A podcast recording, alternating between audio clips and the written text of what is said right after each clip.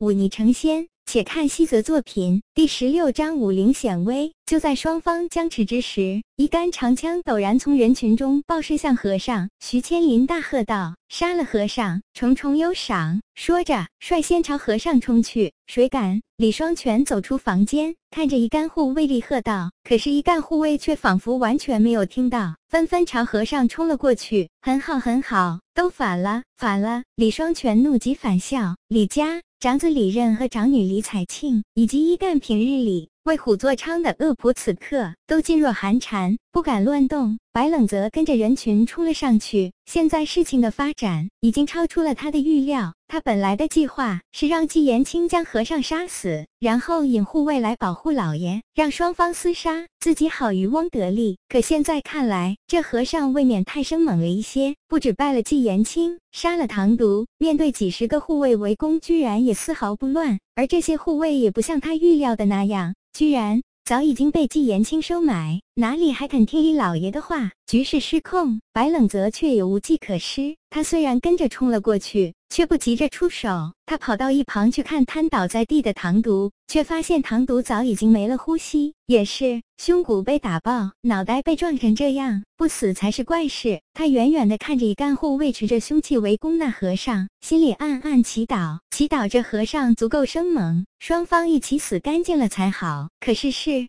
情的发展却超乎了他的预料，似乎被打出了火气。那和尚终于不再留手，他退后几步，一拳打在书房外的一根红漆柱子上，接着脚下一踢，一根足有一抱粗的柱子就被他生生击断。接着，这和尚抱住这根柱子，用力一扫，那些冲上来的护卫立刻人仰马翻。纪言清扬枪后退，他身前的衣服破碎，且隐隐有着焦灼的痕迹，几点鲜血滴落，已经受伤。而他身边的那些护卫也已经死伤过半。此时，面对那手持着熊熊燃烧着的朱漆木柱，一时间威势无两的和尚，竟无人敢上。就在刚才，当一众侍卫将和尚围在中间的时候，那和尚突然身上升腾起一团赤色的光芒，接着那根朱漆柱子陡然燃烧了起来，然后前端轰然爆开，正一枪刺向和尚的徐千林当即被炸死。那些来不及躲闪的侍卫也被炸死了好几个人，其余的人也大多身上带伤。和尚毕竟只有一人，背着这群如狼似虎的侍卫围在中间，哪里还能像之前那般轻松写意？被逼至绝境，他终于还是使出了自己的真本事。武灵境之所以强过五心境，自身修为更高一层是一点，还有一点则是因为达到了武灵境，便可将自我内力外放释放，响应天地之灵，从而让自己的招式暗藏天地本源之力。也就是说。从武灵境开始，已经开始出射武道。武者立足天地间，将自身与天地融为一体。万物有灵，地火风水皆是如此。火刚尽，纪言清苦笑一声，他如何不知这武灵境的强大之处？纪言清，到如今你还有何话说？李双全向前走了几步，居高临下的说道。我无话说，成王败寇罢了。纪言清用刀撑起自己的身子，却倔强的不去看李双全，而是隐恨的盯着那和尚。白冷则一直在旁观，即便刚才打的那般激烈，他也只是拿过一张弓，故意将剑朝着和尚身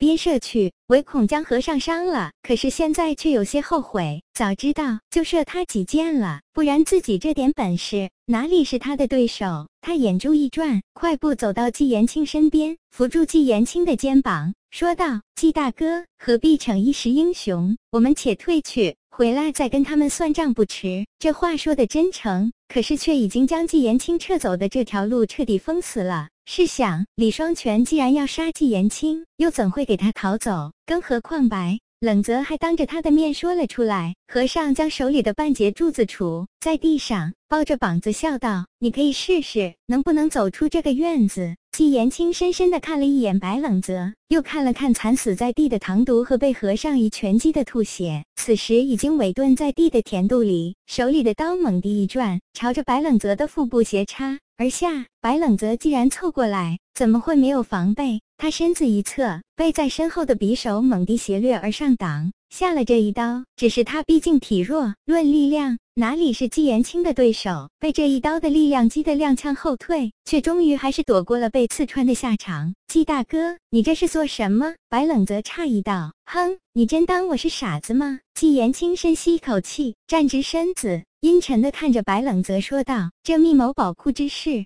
就只有我们五人知道，为何李双全会突然知晓？你敢说不是你告的密？还有，我四人死的死，伤的伤。”可你身上可曾少了一根毫毛？此时又何必惺惺作态？白冷泽飞快地看了一眼那和尚，却看到他也是一脸玩味地看过来，立刻将手里的匕首握紧，咬牙看着纪言清说道：“好，既然纪大哥不信我，那我便按照约定去跟这和尚拼命。”说完，他右手持着匕首，快步朝着和尚冲去。离这两步远的时候，一跃而起，朝着和尚就是一刺。那缓慢的步伐，还有那稀松平常的刺击，哪里有半分武者的样子？和尚看到白冷泽刺来，只是轻轻一笑，他左手轻伸，随意地躲过这一次，然后一把抓住白冷泽胸前的衣服，笑着说道：“别着急，此间事了，我再好好收拾你。”和尚左手向后一挥，将白冷泽从窗户的空洞中丢进了房内。只听一阵东西打翻的声音，接着是一声痛叫，然后房间里就没了声音。想来是昏过去了吧？纪言清也没有在意。白冷泽在他看来，迟早都是弃子。